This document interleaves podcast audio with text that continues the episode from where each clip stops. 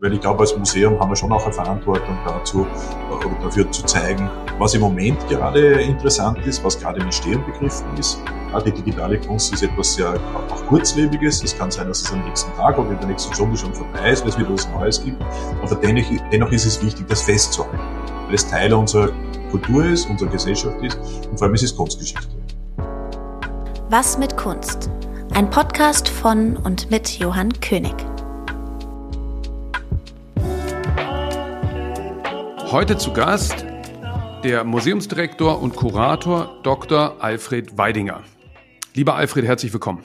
Schön, dich zu hören.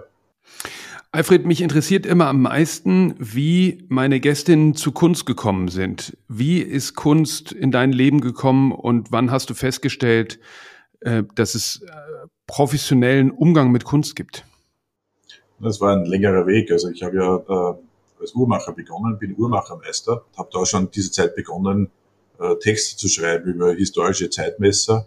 Habe ich dabei natürlich auch also sehr mit Philosophie auseinandergesetzt, also vor allem mit äh, griechischer Philosophie und meine ersten Ausstellungen gemacht. Damals einfach noch mit historischen Uhren, mit äh, auch durchaus auch mit historischen Möbeln. Und äh, dann habe ich diesen Job dann etwa vier Jahre als Meister gemacht bin aber eigentlich immer mehr vom äh, ja, gewissermaßen kreativen Bereich, also in die Administration abgerutscht und habe dann irgendwann entschlossen, es muss Schluss sein. Ich kann mich noch gut erinnern, das war also kurz vor Weihnachten. Das Weihnachtsgeschäft habe ich noch gemacht, also natürlich also in der Uhren- und Juwelenbranche sehr, sehr wichtig ist. Und äh, habe gekündigt und habe im März begonnen, äh, an der Universität in Salzburg zu studieren, Kunstgeschichte und klassische Archäologie. Und, und das äh, äh, im Uhrenhandel sozusagen oder in der Uhrenbereich hat, das war in Salzburg, wo du da gearbeitet hast und den Meister gemacht hast. Ja, das war eigentlich in, äh, das war also im Waldviertel, da gab es eine Bundesschule, die sich also da, wo man diese Ausbildung also machen konnte. Also ich habe also richtig Uhren gebaut, das konnte ich, also Zeitmesser bauen und habe sie natürlich auch also historische Zeitmesser dann lange Zeit restauriert, habe mich dann also auch mit Juwelen auseinandergesetzt, also habe in Ida Oberstein Ausbildungen gemacht am Gemologischen Institut, also ich habe Diamanten graduiert, also habe das ganze Programm, das man in dieser Branche absolvieren kann, das habe ich absolviert. Aber ich habe dann einfach gemerkt, dass es, äh, also wenn man wenn man sich also für das Kreative interessiert, äh, dann, äh, dann war für mich die einzige Konsequenz, also das aufzuhören und die Seite zu wechseln, also die Perspektive zu wechseln. Und dann bist du aber äh, an die Universität und hast Kunstgeschichte studiert? Ganz genau. Also ja. Kunstgeschichte und äh, äh, klassische Archäologie. Und die Kunstgeschichte äh, hört wahrscheinlich bei Duchamp auf, oder? Die man äh, da studiert hat. Ich würde sagen fast ja. Also ich glaube, äh, Duchamp ist da schon also etwas äh, besonders fortschrittliches in der Zeit gewesen. Also wenn man so will, also war meine Ausbildung eher also auch konzentriert auf äh, die, die Renaissance. Da bin ich auch sehr, sehr gut, also kann mich heute noch sehr, sehr gut bewegen in der Kunstgeschichte und also möchte das in keiner Art und Weise irgendwie äh, äh, missen, diese, diese Ausbildung. Und habe mich ja immer auch sehr, sehr viel für Philosophie äh, interessiert. Das war also auch also in der Zeit, in der ich studiert habe, ja noch also eigentlich sehr relevant und ohne Philosophie ging es eigentlich nicht. Und das hat mich auch also auch menschlich sehr weit gebracht. Und Interessant gesagt, also, und Zeit, die ich nicht missen möchte. Und dann bist du direkt nach dem Studium, ging es bei der Albertina in Wien los oder was war der erste? Äh ja, das war so. Also ähm, ich habe mich natürlich auch also für die Moderne interessiert. Also und äh, ich wohne ja am Attersee, also bin dort aufgewachsen. Und wenn ich so aus dem Blick äh, mache, also aus meinem Fenster, sehe ich also mehrere Klimt-Gemälde zeitgleich. Und da habe ich damals eigentlich sehr geärgert, das war also in den 80er Jahren, dass die Bildtitel falsch sind. Also es wurde der falsche See benannt, der falsche Ort, die falsche räumliche Situation. Und ich habe mir gedacht, okay, das muss ich jetzt ändern, weil das ist ja verrückt, das kann doch nicht sein, äh, dass die Wissenschaftler, die Kunstwissenschaftler sich ja einfach aus irgendwie falschen Daten also aufsitzen und eigentlich also das Bekannte immer noch weiter tradieren. Und dann habe ich begonnen, also mich mit Kind auseinanderzusetzen. Ganz kurz, ja. weil ich glaube, das ist total interessant. Das wissen, glaube ich, viele Hörerinnen und Hörer nicht, dass ähm, viele Werke äh, oft einfach zugeschrieben wurden und man irgendwie davon ausging, da ist ein See drauf und dann sagte man, okay, in der Zeit hat der oder die äh, da und da gelebt, das muss der und der See sein und dann ist dieser diese Zuschreibung im Werksverzeichnis gelandet ähm, und äh, äh, das ist, liest man immer wieder, auch in der Provenienzforschung, dass dann Titel äh, falsch übersetzt wurden oder einfach falsch äh, zugeschrieben und dann äh, reiht sich diese falsche Zuschreibung über Katalogreproduktion zu Katalogreproduktion und du hast dich der Sache angenommen und das aufgearbeitet. Ganz genau. Also ich bin davon ausgegangen, dass nichts, was äh, geschrieben ist, äh, stimmt und habe versucht, das einfach für mich neu zu recherchieren. Also habe mich mit der Biografie des Künstlers auseinandergesetzt und eben dann 1988 also eine erste Klimt-Ausstellung gemacht, noch in meiner Studienzeit. Und äh, die hat dann sehr, sehr gut funktioniert. Also wir hatten wirklich also viele, viele Besucher. Und dann äh, bekam ich Wo ein war das? Angebot aus der Albertina. Die Ausstellung habe ich gemacht in der Villa Paulik am Attersee in Seewalchen, also mein Heimatort. Das war also eine Villa, in der Gustav Klimt also seinen allerersten Sommeraufenthalt am Attersee verbracht hat. Mhm. Und dann hast du da aber auch Leihgaben organisiert aus den großen Häusern. Ja, genau. Das hat gut funktioniert. Also es hat mir damals noch geholfen. Also der Eigentümer der Kronenzeitung, das ist ein wichtiges Blatt also in Österreich, das ist der Herr Dichand, der ein Haus am Attersee hatte und der hat gesagt, also, na, wie willst du das finanzieren? Ähm, auch die Leihgaben. Und dann habe ich gesagt, also naja, wenn ich, äh, wenn ich jetzt keine Unterstützung kriege, dann muss ich halt äh, wahrscheinlich äh, der Militärdienst machen, irgendwo im Ausland, um, um dann die Schulden zu verdienen. Also ich habe ihn dann vor, äh, wirklich also vorgeprescht und ich kann mich noch sehr gut erinnern und dann sitze ich dort bei ihm, also das war 1988 und sagt dann, na, wie viel brauchst du denn? Na, sage ich halt irgendwie so, ja, zwei oder 300.000, also Schilling waren das, glaube ich, damals noch. Durch sieben, oder? Ja, so ungefähr. Und ja. dann hat man und dann hat er mir wirklich, und dann hab ich, hat er gesagt, reicht das? Sage ich, ja, sicher reicht das. Und dann hat er mir einen Check ausgeschrieben. Es war noch also eine Zeit, in der noch Checks ausgestellt worden sind und reicht mir den rüber. Und das war's eigentlich. Und so musste ich einen Militärdienst im Ausland machen. Die Ausstellung war sehr erfolgreich, hat sogar seinen Gewinn erwirtschaftet. Also wir waren damals erfolgreicher als die Landesausstellung, die in Oberösterreich stattgefunden hat, was die Besucherzahl anbelangt. Und das das erste Mal war, dass diese Villa öffentlich zugänglich war. Aber es war, am Ende war es eine Studentenparty die gut mhm. funktioniert hat. Daraufhin habe ich ein Angebot bekommen aus der Albertina und bin ihm dann in die Albertina gekommen. Aber es ist interessant, die, die Tochter ist das dann wahrscheinlich, ne? Das ist ja auch eine äh, super Sammlerin, die sich viel mit äh, junger zeitgenössischer Kunst beschäftigt, die, die Dichand. Ganz genau, ja, ist richtig. Ja, ja. Und äh, aber auch interessant, das heißt, du hast einfach oft die Initiative selber in die Hand genommen und offensichtlich hat aber auch so ein gewisses entrepreneurial Ansatz, also irgendwie eher so unternehmerisch zu agieren, äh, war immer auch ein essentieller Teil deiner, deiner Praxis. Ja, auf jeden Fall, das möchte ich sagen. Also auch das ja. Unternehmerische hat ja immer eine Rolle gespielt. Das ist auch heute noch wichtig. Und dann hast du aber wirklich Kunstgeschichte geschrieben, weil danach jetzt Titel anders korrigiert wurden, ja? Ja, also ich habe dann meine Diplomarbeit gemacht, also über Gustav Klimt, also meine Dissertation habe ich dann über Oskar Kokoschka geschrieben und äh, bin dann der Autor von den Werkkatalogen. Also ich habe einen Werkkatalog der Gemälde von Gustav Klimt herausgegeben und äh, bin da nach wie vor noch also international sehr, sehr gut vernetzt. Wenn irgendwo etwas aufgedacht äh, von Gustav Klimt oder etwas unsicher ist, dann ist es sehr, sehr schön, weil ich immer noch kontaktiert wäre. Und dasselbe betrifft äh, Aquarelle und Zeichnungen von Oskar Kokoschka. Und dann bist du darüber bei der Albertina gelandet und hattest aber auch quasi einen kaufmännischen Verantwortung? Ja, durchaus bis zu einem gewissen Grad, also vor allem also in der, in der Bauzeit, also die, die, äh, die ganze äh, ja, Rekonstruierung äh, oder Restaurierung der Albertina und auch die Neubauten, das Depot, das, das, der vollautomatische Speicher, das geht also auf meine Initiative zurück und das habe ich damals auch also geleitet und muss natürlich auch also in kaufmännischer Hinsicht bis zu einem gewissen Grad verantworten. Ja, und die Rolltreppen auch, ne? Die ja, sind genau. auch. Die Rolltreppen auch. auch, ganz genau. Das war so ein Wettbewerb, kann mich gut erinnern, den eigentlich die, die Zaha Hadid äh, gewonnen hätte. Aber die Zaha, die großartige äh, Idee eigentlich, aber mit der Zaha konnte man es dann am Ende nicht verwirklichen, weil der Entwurf vom Hollein viel äh, äh, praxisnah war und äh, eigentlich keine Vorbereitungszeit bedurfte. Und du hattest gerade kurz äh, Kokoschka erwähnt. Kokoschka hat ja eine Zeit lang mit so einer, mit einer Puppe gelebt und du hast das, glaube ich, reenacted und hast quasi dich da, oder wie nennt man das, Method Acting da reinversetzt und das quasi nachgelebt. Erzähl mal was dazu. Naja, also ich bin nicht zur Puppe geworden, aber, aber wir haben also dann äh, äh, diese Puppe nacharbeiten lassen. Also wir kannten ja die Gebrauchsanweisungen, es gab ja sehr präzise Beschreibungen von Oskar Kokoschka, also die von seiner Puppenmacherin aus München damals überliefert worden sind. Und wir haben erzähl, erzähl vielleicht nochmal für die nicht sozusagen so tief ja. mit der Kunstgeschichte informierten Hörerinnen und Hörer kurz was zu Oskar Kokoschka und zu dieser Puppengeschichte.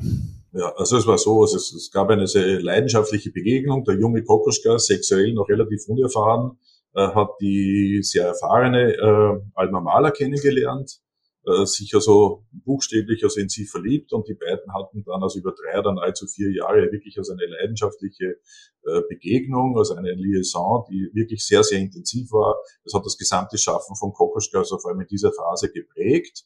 Und da sind wir jetzt also noch in den 1910er Jahren. Und dann äh, äh, Alma Mahler hat sich dann also den Gropius gesucht und, äh, und hat den Oskar Kokoschka verlassen. Kokoschka äh, wollte sich das Leben nehmen. Er hat sich dann freiwillig zum Kriegsdienst gemeldet, der ist der Erste Weltkrieg und ist dann auch tatsächlich also schwerst verwundet worden, aber die Verwundung hat ihn nicht zum Tod geführt, sondern hat ihn dazu motiviert, dann äh, also wirklich sich also gegen den Krieg zu äußern und sich äh, und hat einfach erkannt, dass das äh, voller, voller Wahnsinn ist, was da passiert und, äh, und ist eben dann dadurch auch zum Pazifisten geworden. Und was aber dann weiter passiert ist, also mit Alma Mahler, also das war wirklich ein Trauma für ihn, das er sehr lange nachgewirkt hat. Vor allem ist es wieder aufgepoppt in seiner Dresdner Zeit. Er hat ja dann eine Professur in Dresden bekommen und äh, hat dort zahlreiche also Aquarelle auch gemalt und einige Bilder. Und da ist ihm die Idee gekommen, also, dass er vielleicht also doch also eine Puppe bauen lässt, also die das Abbild der Alma Mahler ist und mit der hat er die, die hat er dann also auch in die Gesellschaft eingeführt, also mit der ist er herum. Sie war lebensgroß, mit der ist er herum, also in den Gasthäusern herum. Also ich gehe mal davon aus, dass er mit dieser Puppe auch Sex hatte. Das äh, kann man ganz gut erkennen. Also zumindest also gab es die äh, voraussetzende äh, Körperöffnungen dazu. Und, äh, er ist auch mit der, aber er ist auch mit ihr in die Oper gegangen, ne? Ja, er ist in die Oper gegangen. Also ich sage, es war also eine Gesellschaftsdame für, von ihm.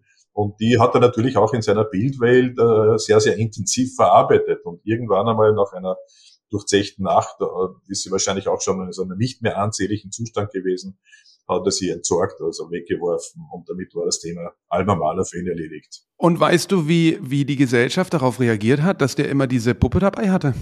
Naja, die hat auf den, äh, also ich würde mal sagen, nicht auf diese, ich meine, er war sehr ernstzunehmender Künstler in der Zeit bereits. Ja, und war eine große Nummer, ne? Also er war eine große Nummer. Also, wichtige Figur, ja. ja. Vor allem in Deutschland, er war also in der Zeit war einer der wichtigsten Künstler überhaupt, das in den 20ern. Daher hat er auch diese Professur bekommen, die damals noch also wirklich sehr bedeutend war.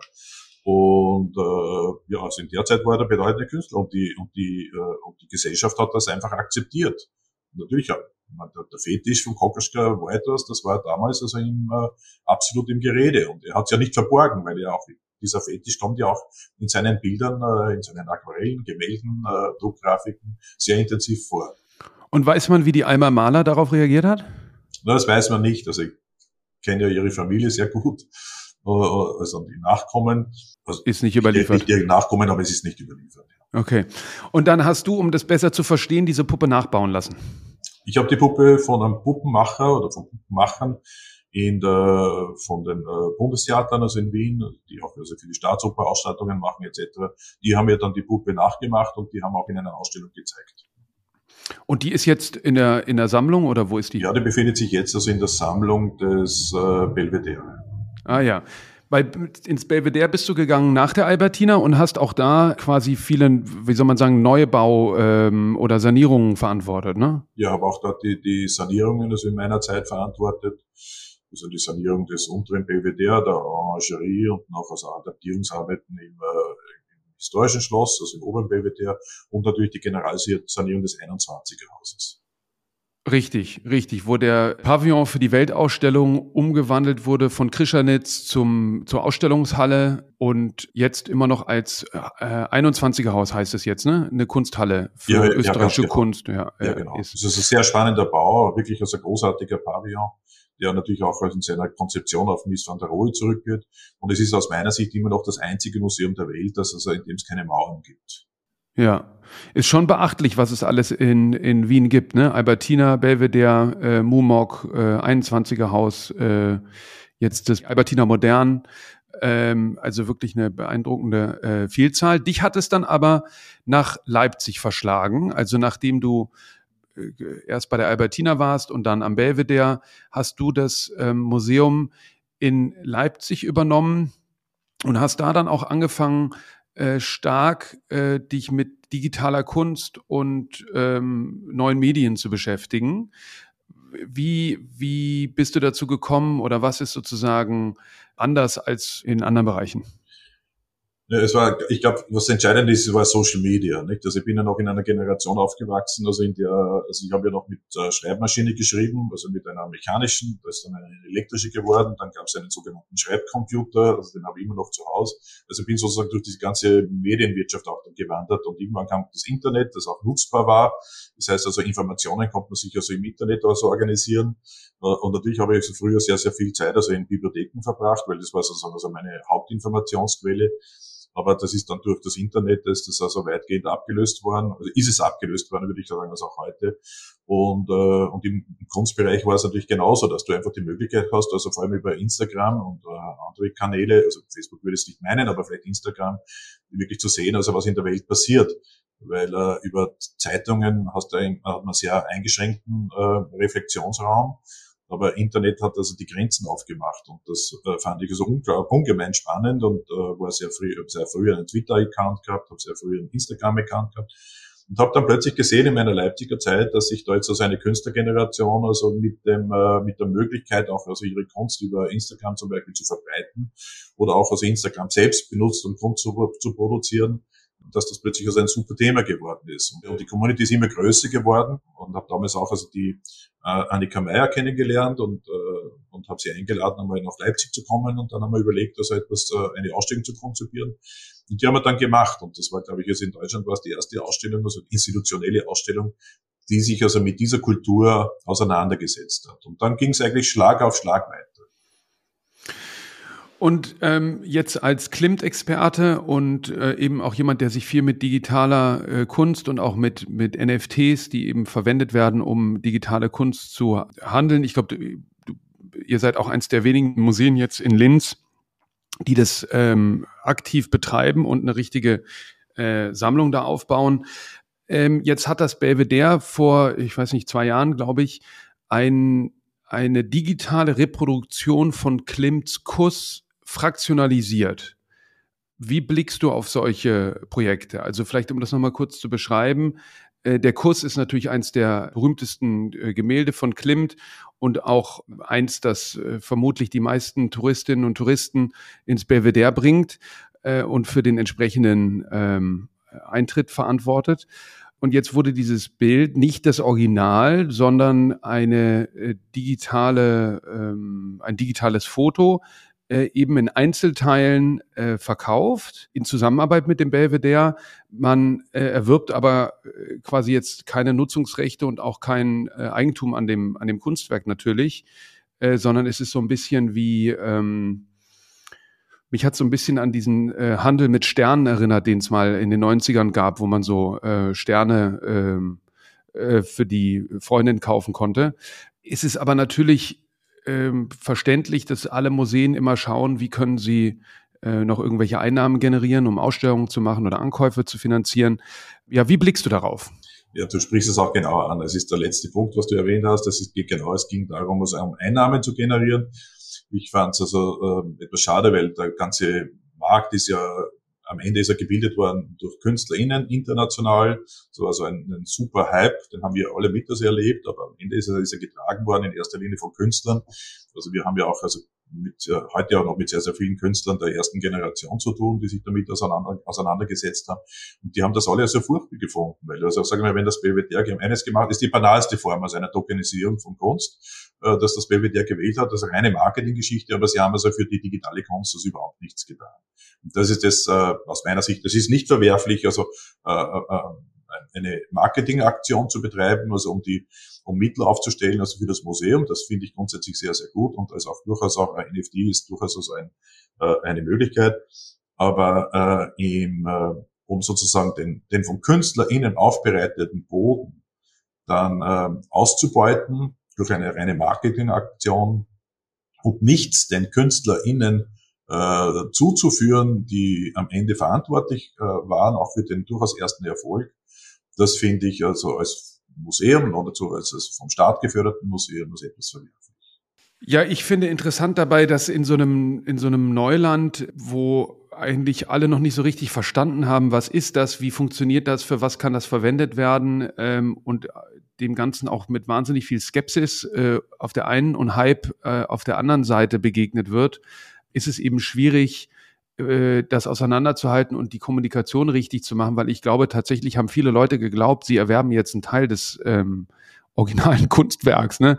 was natürlich ziemlich verrückt ist, weil ähm, das ist ja auch Gott sei Dank noch bei Museen äh, so, dass die nicht veräußern. Findest du das richtig? Findest du, Museen sollten niemals an die Bestände gehen? Ja, das finde ich, also, aber das hängt vielleicht auch mit meiner Generation zusammen und auch Grund, dass ich bin am Ende so museumssozialisiert, also in Wien worden oder in Österreich, wenn man so will. Und da finde ich eigentlich ganz gut, dass äh, ein Objekt, das also für eine Sammlung erworben ist, also auch immer ein, ein Objekt in dieser Sammlung bleibt. Und ich habe es immer verglichen, auch als eine, eine Inventarnummer im Museum, also in einem österreichischen Bundesmuseum zum Beispiel oder einem österreichischen Museum, ist durchaus vergleichbar auch also mit einer Blockchain. Weil das ist festgeschrieben und ich finde das eigentlich ganz gut, weil damit also hält man auch also ab, dass, äh, dass Museumsdirektoren, Direktorinnen dann plötzlich zu äh, Kunsthändlern werden. Und ich finde das ganz gut so. Also ich finde gut, wenn es da zwei unterschiedliche Perspektiven und auch Positionen gibt. Weil es ist ja interessant und auch, glaube ich, vielen gar nicht bewusst, dass das Museum of Modern Art zum Beispiel regelmäßig äh, ja Kunstwerke verkauft. Es gibt dieses tolle weiße äh, Buch von ähm, Michael Escher, glaube ich, wo er die ganzen, die, dann wird nicht von Verkauf gesprochen, von, sondern von De-Acquisition, also De-Akquisition und darüber natürlich dann auch immer äh, den Kunstmarkt mitnehmen und dann den sage ich mal, schlechtesten Picasso verkaufen, der dann aber immer noch viele Millionen bringt und damit Neuerwerbungen machen. Und das ist natürlich in, in, in Deutschland oder in Österreich äh, eigentlich undenkbar. Ich glaube auch, weil man Angst vorm Populismus hat, dass dann gesagt wird, wollen wir denn jetzt den äh, Warhol oder wollen wir ein neues ja, Fußballstadion oder sowas. Ne?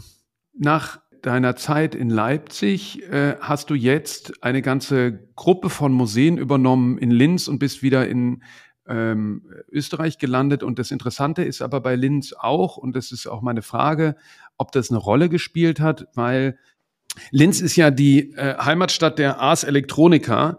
Und ich glaube, dass das erste Kunst-Digital-Festival ja, überhaupt, oder? So sagen. Ja. Ja, seit, seit, seit wann? Seit den 80ern? Mhm. Seit den 70ern sogar.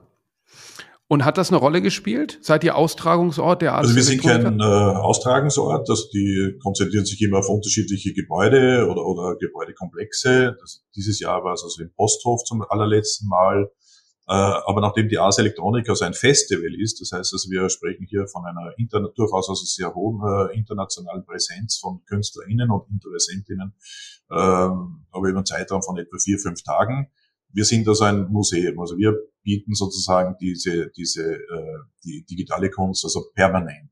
Und das machen wir einerseits mit einem Standort also im, äh, im Metaverse. Also wir betreiben seit äh, zweieinhalb Jahren, also wir feiern nächstes Jahr, also im Frühjahr, das drei Jahre Jubiläum mit einem eigenen Museum, eigenes Ausstellungsprogramm, eigenen Kurator, eigenen Leiter eines virtuellen Standorts, wo wir also unsere KünstlerInnen zeigen und auf der anderen Seite haben wir also im Francisco Carolinum, das ist das klassische Museum, also ein, äh, das, oder das haben wir neu programmiert und das ist das Haus für Fotografie und Medienkunst. Und da findet derzeit zum Beispiel eine sehr äh, beachtete äh, AI-Ausstellung statt. Also wir haben also viele KuratorInnen, auch aus dem Ausland, die uns hier äh, Beiträge liefern und haben hier sehr, ich würde sagen, sehr homogenes und sehr ja, wichtiges Programm. Und da bauen wir aber natürlich schon also auch durchaus auch auf die Leistungen der Ars Electronica an. Die haben zum Beispiel auch irgendwann einmal, also vor, vor vielen Jahren auch den, den ein Beispiel nur den, den, den Refik, den Anatol eingeladen. Und der war eben hier, aber halt sozusagen damals noch als junger Student. Und äh, aber für die Ars Electronica ist das eigentlich so erledigt. Aber wir als Museen, wir sagen also, okay, wir setzen uns auch also mit diesen Menschen auseinander, die äh, Berührungen also mit der Ars Electronica hatten und arbeiten sie halt dann systematisch kunstwissenschaftlich auf. Und das ist etwas, glaube ich, was uns äh, sehr auszeichnet. Es gibt also für, für jede Ausstellung, die wir konzipieren, gibt es auch einen eigenen Katalog an wissenschaftlichen. Und, äh, und da unterscheiden wir uns ja wesentlich von der Ars Electronica. Und das ist eben sehr gut. Auf der einen Seite hast du ein Festival, das international wirksam wird und auf der anderen Seite haben wir also wie ein Museum, die auch äh, durchaus Inhalte der Ars Electronica spielt, aber etwas also breiter, etwas größer aufgearbeitet, als es in einer, in einer, ja, so einer kurzzeitigen äh, ja, Messe oder Festival äh, es möglich ist. Klar, und dann natürlich äh, in der Sammlung auch konserviert. Kaufen ne? auch seit, äh, seit, seit ja. nahezu drei Jahren. Äh, digitale Kunst an und haben uns zwischenzeitlich eine ganz schöne Sammlung äh, zusammengestellt. Und äh, erzähl mal, wie viele Häuser verantwortest du denn und wie ist das strukturiert in Linz? Weil ich glaube, die meisten können sich gar nicht vorstellen, was für eine äh, viel Art an äh, Museumsangeboten äh, ja, es, ist so. in Linz also die, gibt. Äh, ich arbeite ja für das Land, also wir sind, da haben ein Unternehmen gebildet, das heißt die Oberösterreichische Landeskultur GmbH und äh, da sind also die, wenn man so will, die Dachmarke für insgesamt 17 äh, äh, Museen oder äh, Ausstellungshäuser. Und die sind aber nicht nur in Linz, sondern die sind im ganzen Bundesland verteilt. Also wir haben einen Standort zum Beispiel äh, das, äh, das äh, Sisi Cottage, also das Cottage der Kaiserin Elisabeth. Das ist also ein Teil aus unseres ähm, äh, unseres Unternehmens, in dem wir regelmäßig Ausstellungen machen. Genauso gut auch als an der Donau einige Römerstandorte mit großen Hallen, in denen wir also äh, Reste, Überreste der Römerzeit, also konservieren und auch dort auch immer wieder regelmäßig also ausstellen. Das gehört genauso dazu wie immer so drei Kunstmuseen, die sich natürlich also hier in Linz äh, konzentrieren. Und das eine ist das angesprochene Francisco Carolinum auf äh, drei Geschossen, also ein Medienhaus. Äh, der, dann gibt es das Schlossmuseum, das ist ein klassisches Landesmuseum, wie es es auch in Deutschland gibt, äh, in dem also die gesamte Kultur gesamte Geschichte eines Landes äh, sich also artikuliert in unterschiedlichen Ausprägungen. Und, äh, und dann gibt's noch das UK, das ist, äh, in dem ich auch also mein Büro habe. Und das UK ist also ein, ein, ein experimenteller Ort, würde ich meinen, in dem also auch sehr zeitgemäße äh, Themen verhandelt werden. Jetzt zum Beispiel gerade eine Ausstellung zum Thema äh, der Queerness. Mhm.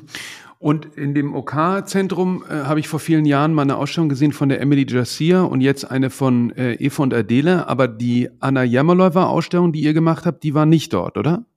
Ja, die war im Schlossmuseum. Also wir haben im Schlossmuseum gibt es einen, ähm, vor zehn Jahren hat man so einen Neubau dort gemacht. Und dort haben wir so eine, eine sehr attraktive Ausstellungshalle, die so 1200, 1300 Quadratmeter groß ist. Und dort haben wir die, die Anna Jammerläufer gezeigt. Das ist vielleicht ganz interessant, auch nochmal da ähm, ein paar Worte drüber zu verlieren. Ich habe vor vielen Jahren mal eine Ausstellung mit der Anna Jermelova gemacht, ihr jetzt gerade äh, und jetzt ist äh, Anna Jermelova die Künstlerin, die Österreich im, auf der Venedig Biennale vertritt. Vielleicht willst du uns ein bisschen was über die Ausstellung erzählen. Die unsere Ausstellung war als, als Retrospektive angelegt. Also natürlich gab es auch von unserer Seite die Hoffnung, äh, dass äh, Anna Jermoleva, wir wussten sehr, sehr früh, dass sie sich bewerben wird. Und in Österreich ist es so, man muss sie bewerben, also wird dann nicht also ernannt. Und dann also gibt es also eine Jury, die dann darüber also befindet, äh, ob jetzt also die, oder welcher Bewerber, welche Bewerberin also für die Biennale also ausgewählt wird. Wir haben also etwas gehofft, das Zeitfenster war günstig. Und deswegen haben wir auch versucht, also einen, einen, sehr umfangreichen Katalog also für die Ausstellung zu präsentieren. Das alles hat, glaube ich, ganz gut zusammengeholfen. Und unsere Kuratorin, die Gabriele Spindler, ist auch dann die Kommissarin dieser Ausstellung. Und, äh, und wir freuen uns schon also auf das Ergebnis. Also diese, und ich gehe mal davon aus, dass es durchaus auch auf mit, äh, mit unserer Ausstellung, die wir gemacht haben, also sehr war eher eine umfassende Ausstellung, auch zu tun hat. Das ist also irgendwie äh, Relikte, Relikte unserer Ausstellungen, also unsere Ausstellung also auch dann in, äh, in Venedig zu sehen sein wird, in der Installation von Anna Jemole. Weil das Interessante ist ja, die Anna Jemelova ist äh, äh, aus Russland geflohen vor vielen Jahren äh, und dann in Österreich gelandet und geht auf ihre biografischen Stationen. Äh, zum Beispiel ein Highlight in eurer Ausstellung fand ich die äh, Röntgen-Schaltplatten. Also das sind eben Röntgenbilder, auf die dann äh, Rock'n'Roll-Musik oder äh, unterschiedliche andere verbotene ähm, ich weiß nicht, ja. ob auch Reden dabei war, ja. ich glaube, es geht vor allem um Populärmusik, gepresst wurden und dann konnte man diese Röntgenbilder auf einem Plattenspieler abspielen äh, und sie hat eben quasi aus diesen Objet Trouvé, Faximiles, neue Installationen äh, gebaut, also quasi die neu zusammengestellt auf, äh, auf so Glas, ähm, nee, auf so Leuchtkästen, wie man eigentlich ein Röntgenbild beim Arzt anschauen würde. Äh, ja, vielleicht kannst du uns noch ein bisschen was über ihre über ihre Biografie und ihren äh, und und was sie inhaltlich quasi ausmacht oder was sie gezeigt hat erzählen. Naja, sie ist aus, ja, sie ist aus, äh, wie du erwähnt hast, sie ist aus politischen Gründen ist sie geflohen. Sie hat damals also in, in Russland eine eine Zeitung, eine Widerstandszeitung äh, mitverantwortet und äh, das hat dann zu großen Problemen geführt und äh, hat dann die Familie beschlossen, auch, äh, zu auszuwandern, also das Land zu verlassen, sind dann nach Österreich, waren dann in Dreiskirchen, also in einem, so einem Refugee Camp, also das auch das durchaus auch berüchtigt ist, also war sicherlich also keine einfache Zeit für sie, also auch in diesem Refugee Camp also äh, zu sein. Und hat sich halt dann also in war, war sehr also jung, sie war extrem jung, ne? Ja, sie war, genau, ich glaube, ja. irgendwie 18 oder und, sowas, ne? Äh, ist dann hier, also auch in Österreich, also hat sich sozialisiert und äh, hat sich dann also auch allmählich also von den ganzen äh, Nebenklängen also emanzipiert und, äh, und begonnen Künstlerin zu werden. Und äh, äh die und, und hat ein sehr sehr kritisches, sehr sehr durchaus auch selbstreflektiertes also Werk, das äh, auch immer mit einer so einer leicht also humoristischen Komponente äh, auch verbunden ist, was ich sehr spannend finde eigentlich.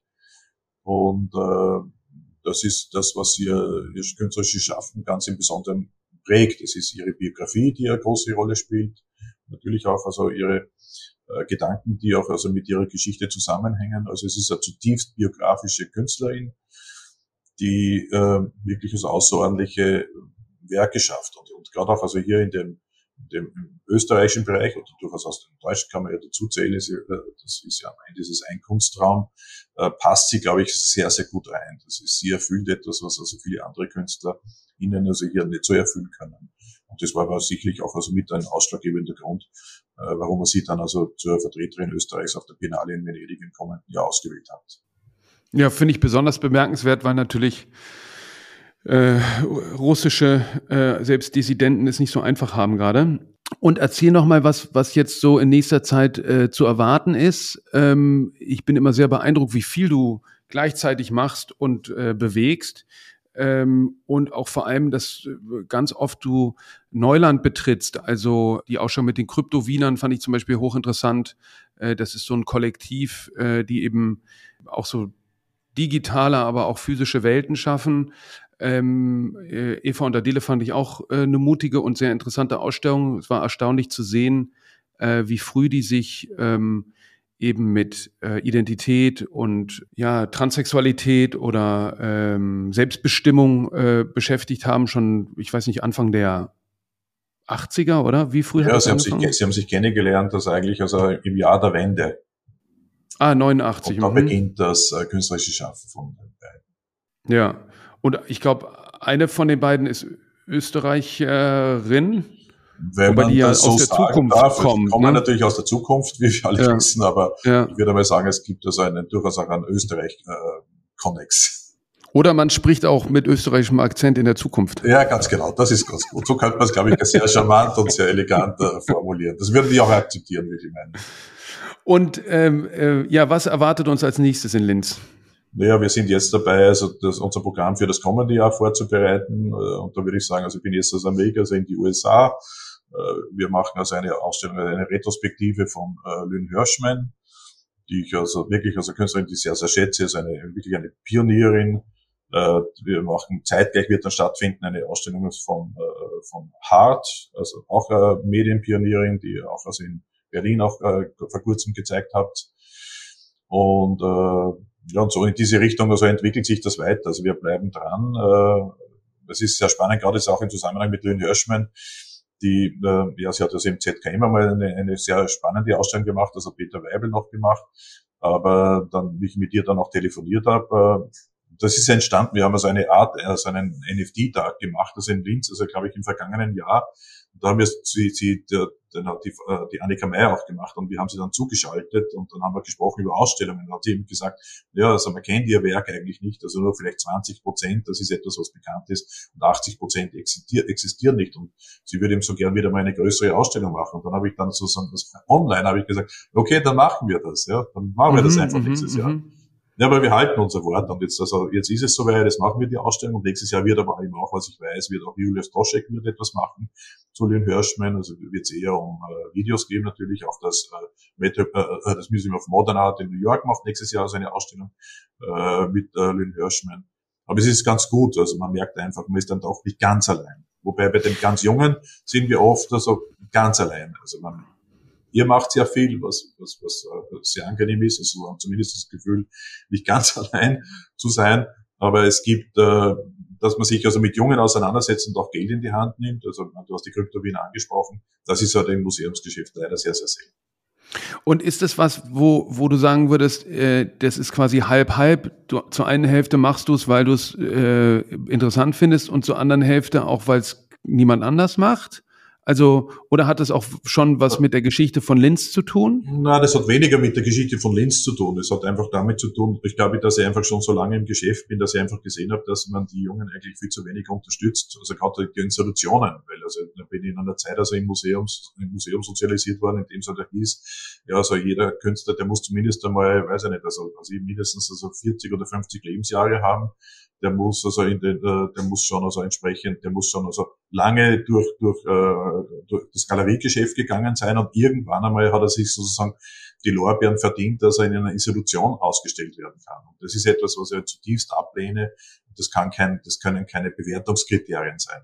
Ich finde einfach, wenn etwas interessant ist, weil ich glaube, als Museum haben wir schon auch eine Verantwortung dazu äh, oder dafür zu zeigen, was im Moment gerade interessant ist, was gerade im Entstehen begriffen ist ja, die digitale Kunst ist etwas sehr auch kurzlebiges. Es kann sein, dass es am nächsten Tag oder in der nächsten Stunde schon vorbei ist, weil es wieder was Neues gibt. Aber dennoch, dennoch ist es wichtig, das festzuhalten, weil es Teil unserer Kultur ist, unserer Gesellschaft ist und vor allem es ist Kunstgeschichte.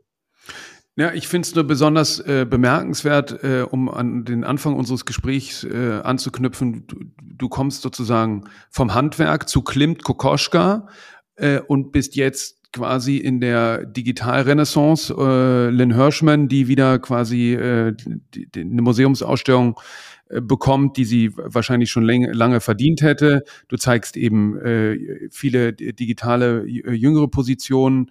Ähm, äh, und das finde ich schon einen sehr bemerkenswerten Sprung quasi von der äh, Kunstgeschichtsolymp in die digitale Kunst. Und vielleicht ist es aber auch möglich, äh, weil du mal einen Blick von, von außen hattest und nicht quasi die Ochsentour äh, von Anfang an der Kunstgeschichte gemacht hast. Kann das sein? Ja, das ist durchaus möglich. Ich denke, dass es damit zusammenhängt und, und ich glaube auch, dass ich bin mein ganzes Leben also sehr, sehr viel gereist äh, und also kenne sehr, sehr viele Perspektiven. Ich glaube, das ist auch in der Kunst wichtig kenne viel zu viele Kollegen, die, die, äh, die halt irgendwie, wenn die mal wo sind, dann gehen die auch nicht mehr weg, die fahren vielleicht irgendwo auf Urlaub, aber es gibt keinen Perspektivenwechsel. Und ich denke, dass dieser Perspektivenwechsel ganz entscheidend ist. Und das ist auch ein Grund, glaube ich, warum auch äh, Galeristen oder Kunsthändler äh, da durchaus auch den Museen also meistens die Nase vorn haben, einfach deswegen, weil sie es gewohnt sind zu reisen, weil sie es gewohnt sind, also neue Perspektiven zu sehen, neue Perspektiven einzunehmen. Und ich finde das auch also durchaus zeitgemäß, dass, äh, wenn das auch irgendwann einmal im Museumsgeschäft ankommt.